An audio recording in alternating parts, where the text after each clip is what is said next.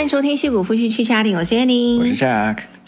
哦，我们刚刚才回来，去哪里了呢？Trick or treat，不给糖就捣蛋，不给糖就捣蛋，对，就恶作剧。嗯，Halloween。哎，可是我这么多年，我从来没有看过任何人恶作剧过。怎么个恶作剧法？就你知道，在学校的时候都会这样子，嗯、你知道吗？嗯、怎么样？就是在高中，尤其是高中，嗯，他们每一年那个 Halloween 的时候，很多学校都会，就是学生会组织一个，想说怎么样去恶搞一个地方。可能有的人是把教室给用泡沫，就比如说化学教室，他用那种泡沫啪一下全给他用、哦、就给淹了。嗯，然后呢，像我上高中的那会儿，他是用我们吃饭的那个。地方，他用 toilet paper 全部把它给缠绕起来，就跟做蜘蛛网一样，很浪费卫生纸哎。对啊。然后我们这两年呢，都是去我们戏谷的所谓的宇宙中心，嗯、大佬家，大佬家聚集地 Palo Alto。对，哎，也是这么多年嘞，我我来美国这么多年，嗯、这才是我第二次去。也算是你半个家乡了吧？对啊，对啊，你你从小就是在 Palo Alto 长大的。嗯，嗯我都没去那边，那边的那个气场太强大了，嗯、那个房子每个都是豪宅。对，不是我们这种阶级，真的我们不配。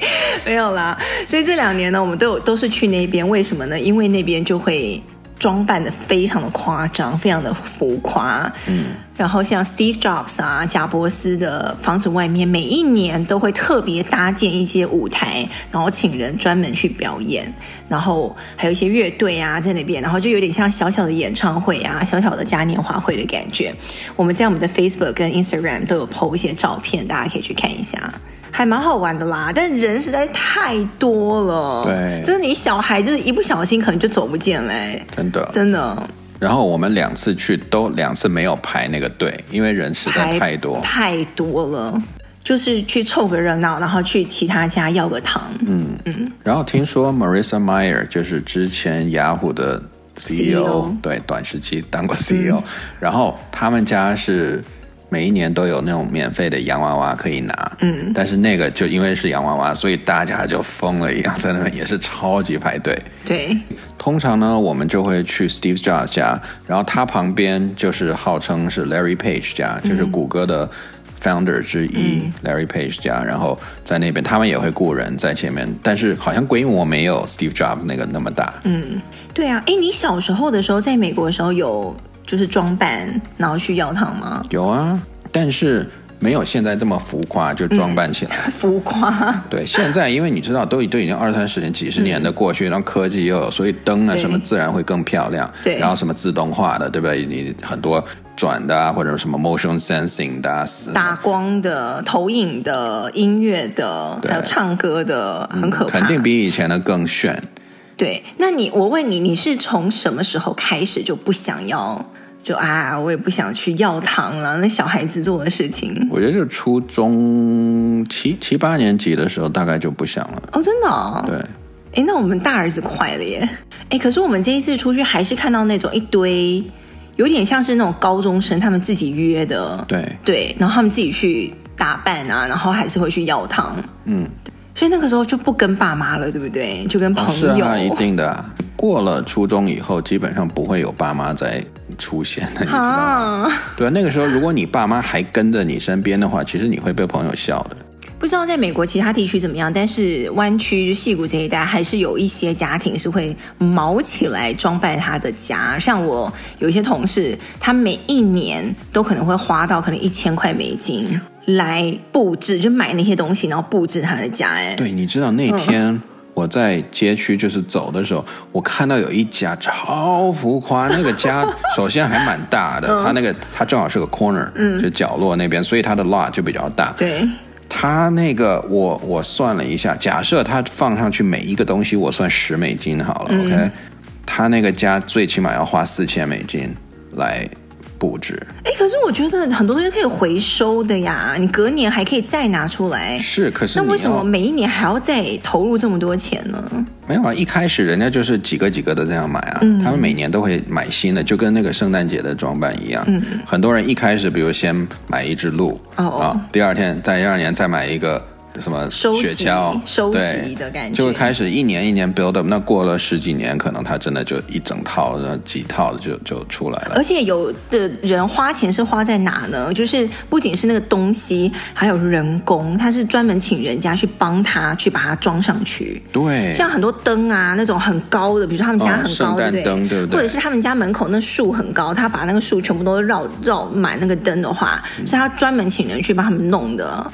所以，像我老板，我前前老板有个 VP，他不是住在这边了，他住在 Atlanta，他就是每一年就要花着一千块去装饰圣诞节的那些灯，就是家里的圣诞树把它支起来，然后全部装饰好，然后加外面的所有的圣诞灯，然后家里那个什么屋檐啊，那灯一排这样装饰，就光让请人来装饰来 hang 那个，把那个灯装上去，我不知道是装上去再拿下来，这全部。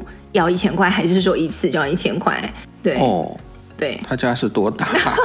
还蛮大的。我那一次去他的那个 Christmas party 啊，你记不记得有一年我去，嗯、我看到就傻眼啊，就是非常非常的浮夸。然后一进去呢，他那个家里那个中庭中间就是摆了一个非常大的一个圣诞树，就是。透天那种通天的那种圣诞树，就觉得这一般的人家庭是不可能自己支起来的，你知道吗？对，难怪人工要这么贵。但很多美国人他就是非常重视这种传统，嗯，对啊。但是我觉得这种东西早早期，如果你有开始收集的话，是比较好的耶。如果你喜欢装饰的话，因为现在这种东西越来越贵。对，我上次在 Costco 看到一个小小的圣诞树就要四五百块美金。对。哇！我以前都觉得，哎，一百多块我都嫌贵了，怎么现在动不动就四五百？活的嘛，对不对？不是不是，是假的哦。但是你四五百应该做的很逼真的，也还好哎。我就觉得也就就就一般的，就是那种假假树啊，我就觉得好像也还好，对，而且不大哦。对，Halloween 开始就正式进入美国最后一个阶段，就开始这种 Holiday Season 的感觉就开始出来了。对，你知道今天。已经有 Black Friday 的 deal 出来了，哈，也太快了吧！对啊，这个都已经不算，我觉得现在已经没有那种感觉了。什么促销的，全年任何时间都在促销。就没有以前那种超级那种黑色星期五那种兴奋感了。对，以前黑色星期五真的就是那一天，或者是那一个一个周末，对，错过就没了。对，现在是恨不得一个月一直到 Christmas，然后 Christmas 之后可能还有半个月的。你想花钱，随时有机会。对，然后什么 Amazon Prime Day 好像也定在什么十一月十一号，是不是？还是没有，早就之前就过啦。十月十一月十一号是什么？就是光棍节啊。我知道那是中国的，但是我记得美国也有一个什么东西。对，还有十二月十二号。哦，就是 always 有由头让你花钱。对，接下来就是 Thanksgiving 嘛，然后 Christmas。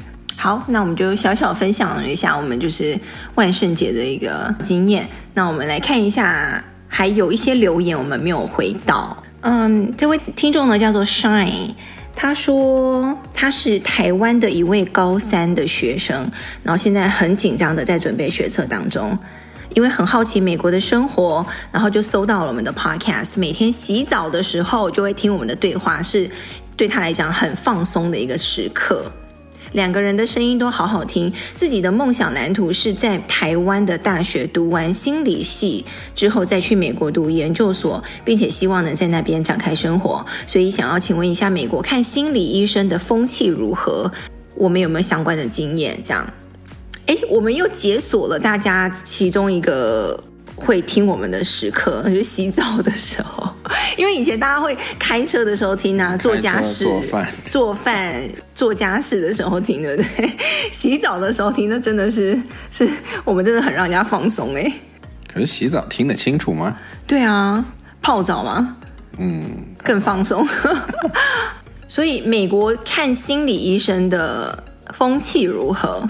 嗯，我觉得看心理医生主要还是白人看的比较多，好像是因为我的白人的同事，我现在就可以想到两个，两个女生，她就曾经跟我讲过，有一个是固定固定，可能一个月或者是每一段时间，她就要去看，她可能她不是叫心理医生，她是叫 therapist，嗯，就是叫怎么样？有点治疗师的那种感觉，但可能也是伴随的一种心理治疗那种感觉。嗯、但他就是每次说哦，我又跟 therapist 谈了一下什么呀，就是有点像去一下聊聊天、解个压、舒个压那种感觉。然后另外一个同事呢，他是我不知道他是不是固定去，但他就是有跟我讲过，他也会去看 therapist。但华人，我身边的朋友有有吗？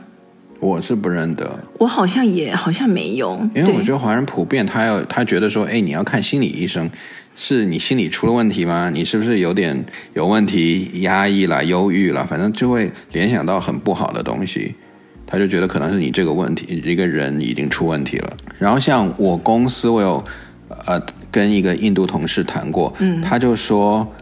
什么？他他们就很不屑那种 therapy，就或者是很不屑这种心理医生。他觉得说，哎，心理医生这种工作很很好赚哎，就是你等人家花钱来让你听故事的。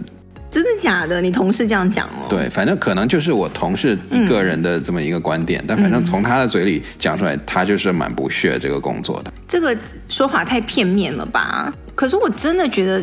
在美国，我是觉得这个东西是没有什么好禁忌的。对，如果有的人遇到困难，所以他心里有什么难关，真的过不去，或者他真的很痛苦，或者是有什么想抒发的东西，我们会真的会觉得说，那你去寻求专业的建议，或去看一下。没错，对，这不是什么很很很丢脸的事情。对，我个人，其实我还蛮觉得说，那种心理医师还是一个蛮有用的一个职位。因为很多人他真的就是，嗯，他会钻牛角尖，他想到死胡同，他自己想不出来的时候怎么办？他朋友可能也没人给他好的建议，或者是他没有朋友。那这个时候真的就是要看这种 therapy 啊，这种医生来听他，然后来找出哦，他是不是开始钻牛角尖了？会不会有那种什么什么轻生的念头啦？或者是以后像那种拿着枪去射杀的，都是可能有心理疾病了。对，哦，我想起来了。我曾经有想要去，嗯，寻求过帮助过。对，你都打电话，我打电话了，但后来为什么没有去去成呢？诶，为什么呀？还是我隔天就好了？好像是说你要预约一个 appointment，嗯，你当下没办法，就是接受辅导，因为当时我记得你你是很就是 stuck on one thought 的那种，嗯，然后你就很。郁闷，然后走不出来，走不出来，哦、我怎么样开导你都走不出来。对，然后你就是要已经不行了，我就我就说，那你赶紧打电话给那个医生，然后问问看。对，这个其实我之前有在 podcast 里面讲过，如果老粉丝有 catch 到的话，应该知道，就是我对死亡生死这个事情比较会钻牛角尖。然后那一次是我忘了是什么事情，就是因缘际会下，我们英文叫。一个 anxiety attack，就是一个一个恐慌发作那种感觉，就是不知道为什么突然就是想到，可能是身边有什么刺激，还是有什么新闻，然后让我有那个时候就是完全的，就是陷在那个情绪里面，非常非常的痛苦这样子。然后那时候就打电话给我的医院，然后就是一开始都是那种。接线生嘛，对，就是哦，你有什么需要帮助的啊？我就说我想要预约一个，就是类类似精神还是心理，我不知道叫什么。嗯，然后他就你知道，在美国预约又很麻烦嘛，然后又不知道弄到什么时候，对对，很久这样子。然后反正最后我就没有去成。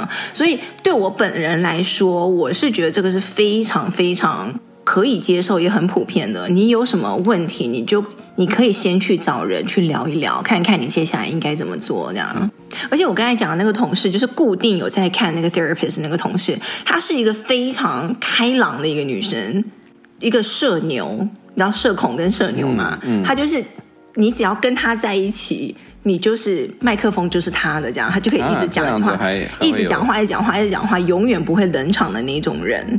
然后他就是会固定去看 therapist 的一个人，我不知道是因为他可能私底下是比较。跟他表面上呈现的不一样，还是他就是觉得说，其实人就是要固定去找另外一个跟你朋友之外的、跟你家人之外的另外一个人去聊一聊抒发，这是一个可能是另外一个管道，对，来解决他的生理健康上的需求也不一定，对不对？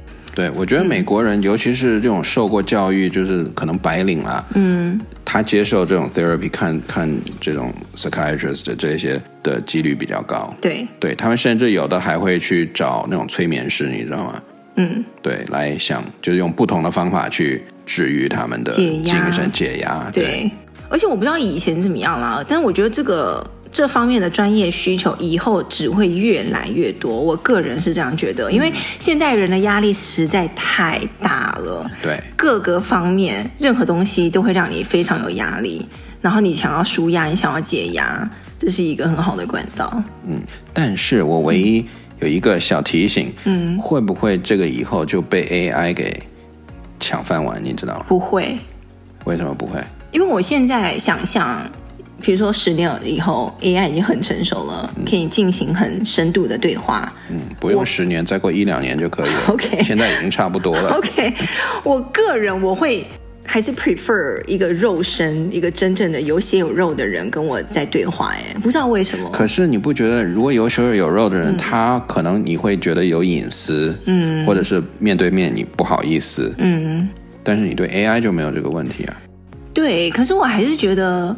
我下意识还是觉得他是一个机器，有点冰冰冷冷的那种跟我对话，很制式化的。我讲什么他回什么，这样就是感觉是 pre-train，就是被训练过的。嗯、然后遇到这种类型，你应该跟他说什么话？遇到这种类型的人，你应该跟他怎么去安慰他？就觉得嗯，还是没有那种很很温暖。下次再去用一下，你真的假的？真的真的假的？对对，现在已经很像真人了。我可以说，现在基本上。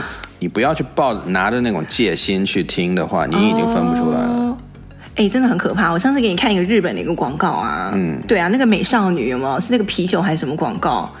我就我没有先跟你讲，对不对？我就直接给你看那个广告，看完我就说，你有发现有什么问题？然后你就说没有问题啊，就是一个美少女的清凉的 啤酒广告。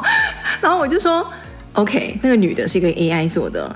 非常非常的真，嗯，她就是一个 AI，但是就是一个真人，对啊，对啊，对。然后我上次不是也给你发了一个，就是 AI 的那种翻译，就直接什么嘴型全部可以给你对上，嗯、对对，这个就很恐怖啊！以后再做成同声翻译的话，那就不得了，真的，那翻译都要失业了。对，像 Elon Musk，对不对？他平常是讲英文的，嗯、可以那 AI 就会把他的嘴型变成在，比如他讲中文。然后他在讲中文，然后嘴型也是在讲中文的嘴型，然后声音是他的声音，对，我觉得好可怕。而且关键是那声音翻译的很流利，就是不会像以前那种是那种很生硬的翻译。对他他。有的地方还会，嗯，我觉得，嗯，他还会顿一下，很像真人在讲话一样。嗯、他说，呃，这个地方我是觉得，嗯，其实他就是会，不是那种机器这样念出来那种感觉，这样、嗯、很拟人啦，很真。对，所以我觉得真的再过一两年，不用十年了，真的一两年就够了啊。哎，不知道，就是比如说像 Shine 这种专门在学这种心理的这个科系这个专业的人，在学校有没有人教他说，哎，要怎么应对未来这个 AI 的这个冲击，然后怎么去，你知道吗？对我们这个行业的冲击，你要怎么去？加强自己，预备自己。我是很想知道。我相信，我相信老师很应该都会讲到，嗯，但是说实在，老师自己都不知道。哎，真的，对，如果有的话，麻烦跟我们分享一下。我们也是很好奇，学校是怎么样去准备学生这一块的，好不好？OK，Shine，高中生、高三学生，加油，加油，加油！压力也真的是很大。嗯，祝福你喽，谢谢你的留言，Shine。那下一个呢是 Nelly。Nelly 这个名字好好听哦，你们觉得？Yeah。哎，Nelly 是不是嗯嗯另外一个名字的昵称啊？不是吗？不知道哎。什么是？你说是 Natalie 吗？哎，不是还是 Amelia，还是还是 Vanessa？哎，不是，还是还是我想错了。Anyways，我觉得 Nelly 这个名字很好听。然后他说，最近呢工作刚好有。和外国同事有很多合作的机会，大部分来自于欧洲啊、亚洲，甚至其他地区都有。本身是在台湾长大的，那他的英文一直都还算是他的强项。但是最近呢，在跨国合作的时候有点迷茫，因为口音的关系会常常听不懂，比如说印度腔啊、新加坡腔啊等等，不知道是不是从小自己学美式腔的关系，就是听得很不习惯啦，听其他的口音。然后想要请问我，就是在非英文母语者在工作的时候，怎么样可以跨越语言的障碍？不只是听力口说，就是听力也没问题，口说也没有问题的情况下，感觉还是没有办法百分之百的表达自己，该怎么样的克服这样的挫败感呢？谢谢每一周都有准时收听我们的节目。你没有这种挫败感对不对？首先，我我有，我一开始有。我刚入职场的时候，我第一份工作还好，因为那个时候第一份工作是一个军工嘛，所以他大部分都是就地道的美国人在讲，所以英语英文都 OK。后来到了第二份工作，就跑出来去那种就是 commercial company，嗯，那个时候真的就是印度人啊，什么俄俄国人啊都有，嗯，然后才接触到那种 accent，然后就很重。哎，你这种等于。英文是等于是你的母语的情况下，你还是没办法听那些口音哦。对，因为我从小也是听那种标准英文长大的，对啊，所以你要 pronounce 就是真的是百分之八九十要接近才行。然后你突然给我来那种俄式英文啊，或者是印式英文啊，这种我真的就是听的也很费劲。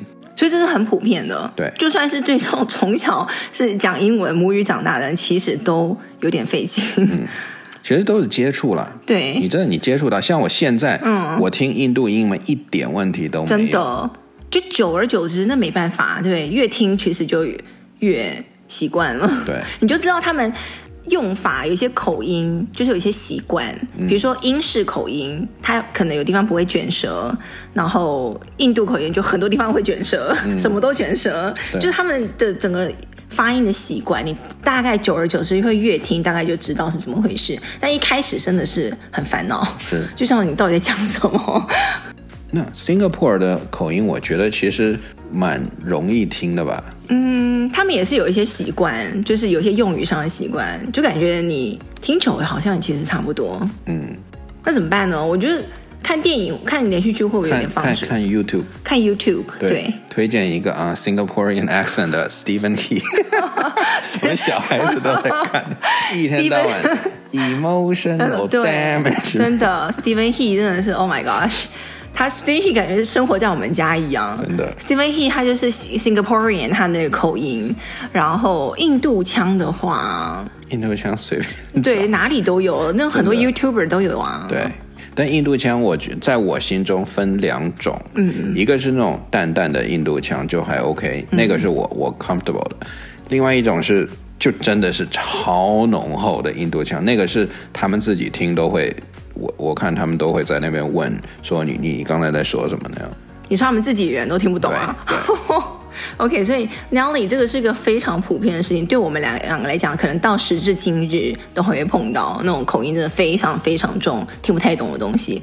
然后有一次，我有一次啊，就是有一个会议，那个会议呢是我跟我的同事，她是一个白人女生，然后在我们两个是同一组的，我们是在一个 team 里面的，然后要。面对一个，他是一个印度的，在就是有点是 IT 那方面的，我们要跟他讨论一个事情。然后我可以明显的感受到，我那个白人女生同事以前没有什么跟印度人同事开会的经验，因为每一次那个印度同事讲完话。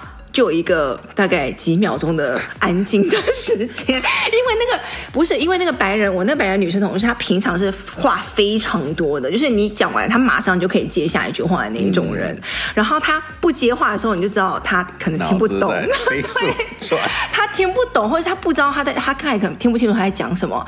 然后久而久之呢，她自己就发明了一套，我觉得还蛮聪明的方法，就是她。你敢说他听不懂，对不对？可是他就会去猜他大概在讲什么，对，然后把它变成一个我只需要你回答 yes or no 的一个一个问题。比如说，OK，你刚才是说，意思是说这个这个这个这个对吗？然后那个对面的印度城市就说，哦，yes or no，you know，然后他就说，哦，OK，好，他就是会自己在。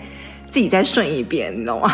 因为他刚才讲他实在听不懂，所以可是印度同事有的时候不会说 yes no，他有的时候会说 correct，correct，correct 是什么？correct 哦、oh,，correct，对，所以你下次听到 correct 你就知道啦，就是 correct 就是 yes 的意思，就是听久了你就知道了，对。其实不需要有太大的挫败感，真的是这个很常见的，尤其在戏骨，什么人都有，真的什么口音都有，对，不需要有太大的挫败感。我，我上大学的时候，嗯、一开始我听越南口音，嗯，我也是听了好一阵子，我这个是我才搞懂。对，习惯就好，习惯就好。然后很多事情可能把它写下来，或 email 就 put in writing，然后就再再跟对方 confirm 一次，或者是你自己再把用你自己的话去理解，然后问他是不是这个意思。其实都是没办法，这需要靠时间去累积的。嗯嗯，OK，好，非常谢谢 Nelly 的留言哦。下一位是 Alan，他说呢，身为我们节目长期的听众，知道我们两个很擅长从不同的观点来分析一件事情，像是我们上一集讲的以哈战争啊，比如说还有美国的这个拥枪权啊，他个人也是很同意，任何事情都是有一一体两面的，但是常常会变成。吵来吵去，没有一方是对的，都是看你从哪个角度去看这个事情，跟他个人的社会的经历等等。那怎么样来树立正确的价值观呢？比如说，我们加州很有名的零元购，对不对？就是抢劫啦。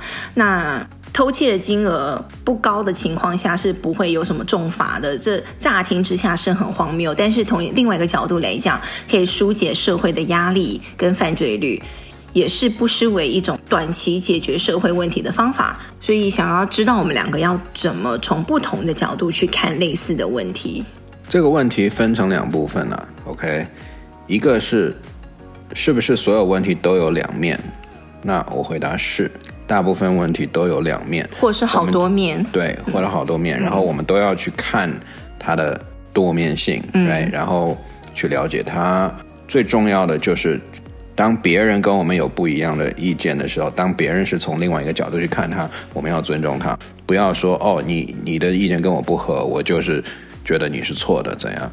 当你可以从不同的角度去看一件事情的时候，你就知道其实对他只是从对方只是从不同的角度去看，嗯，那你不用 take it personal，嗯，然后也不用就觉得说啊，对方就是十恶不赦啊，对。第二个问题就是，那如既然什么事情如果都有多面性或者两面的话，那是不是这个的东西就无解了，或者是我们就没办法去树立一个所谓的正确的一个观念？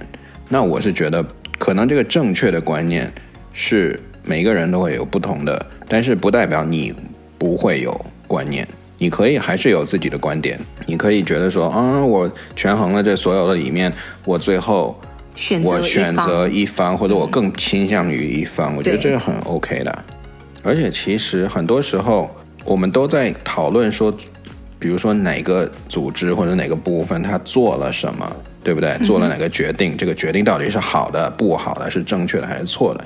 这个我觉得没有太多可以争吵的。很多时候那个决定啊，其实不不是那个决定的好与坏，决定无非就是做跟不做，对不对？嗯问题是你怎么去做，怎么去做这个东西就就学问就大了，你懂吗？就比如说我们上次讲的以色列该不该去打哈马斯？OK，你很你很多人大部分可能是说对啊，你哈马斯一开始射了那么几千枚火箭弹，我当然应该反击啦。对，那大部分人可能说对，我支持，但是你怎么去打？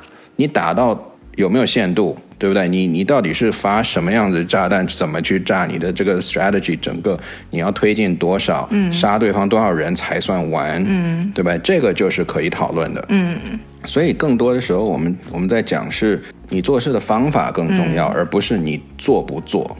像那个零元购，它常常也不是一个该不该的问题。就是做还是不做，有要不要有这个方案？这个法案零元购就是九百五十块美金以下不重罪你这个法案，而是怎么去设立那个界限？是九百五啊、八百五啊、五百五啊，还是四十五啊？你知道吗？就是那个甚至你这个法该不该设立？有没有其他更好的方法来？就我们不要就把这么多一一犯什么事儿，然后就你就把他关去关监狱，这对吧？但是同时又不能去助长他。这种就好像啊，那那既然不会把我关监狱，那我就为非作歹。对，他那个他那个界限应该画在哪里？那个平衡点怎么去找？我觉得是比较需要大家去关注的事情，而不是这个事情或你就是说他错，或就他说他对。对对，因为现在你有没有看到很多，比如说最后去抗议的，嗯，就是你的解决方案到底是什么？你可以给不同的 idea，然后我们要探讨那个不同的方案，而不是说就只是说啊，我反对你。我反对你刚你刚才 pass 的这个法案，或者我反对你现在在正在做的一个什么军事行动这样子。对，缩小到个人的话呢，你就像你刚才讲，你可以去选择一方你比较倾向的，你觉得相对正确的这个正确呢，是对于你自己来讲，你自身的生长的环境、你自己的价值观、你自己所有的经历、你自己的权益、你所处的环境等等等等，比较符合你自身的这个价值观，你会觉得在你这边某种东西是比较偏正确的，你可以树立你自己这套体系没有问题。但是你同时要意识到，所有东西都是有多面性，你同时也要。Be open-minded，be open-minded，然后要尊重别人不同的声音嘛。对，而且不能太极端。嗯，一个事情，任何一个事情，你只要走极端了，就就完了。OK，节目最后呢，我们还是要来感谢一下赞助我们，请我们喝杯咖啡的听众。第一位是 Robust，非常谢谢你的赞助。然后第二位呢，他 email 开头是殷红。这位听众呢也有赞助我们，非常非常谢谢你们。那赞助的方式呢，可以在我们的节目介绍里面找到一个连接。如果你喜欢我们的节目的话呢，可以以小额赞助的方式呢来鼓励支持我们。那也欢迎大家多多给我们留言哦，留言的连接也是在节目介绍里面。OK，好，那这个礼拜就聊到这里喽，谢谢大家这礼拜的收听，戏骨夫妻 Chit Chatting，我们就下个礼拜再见喽，拜拜，拜拜。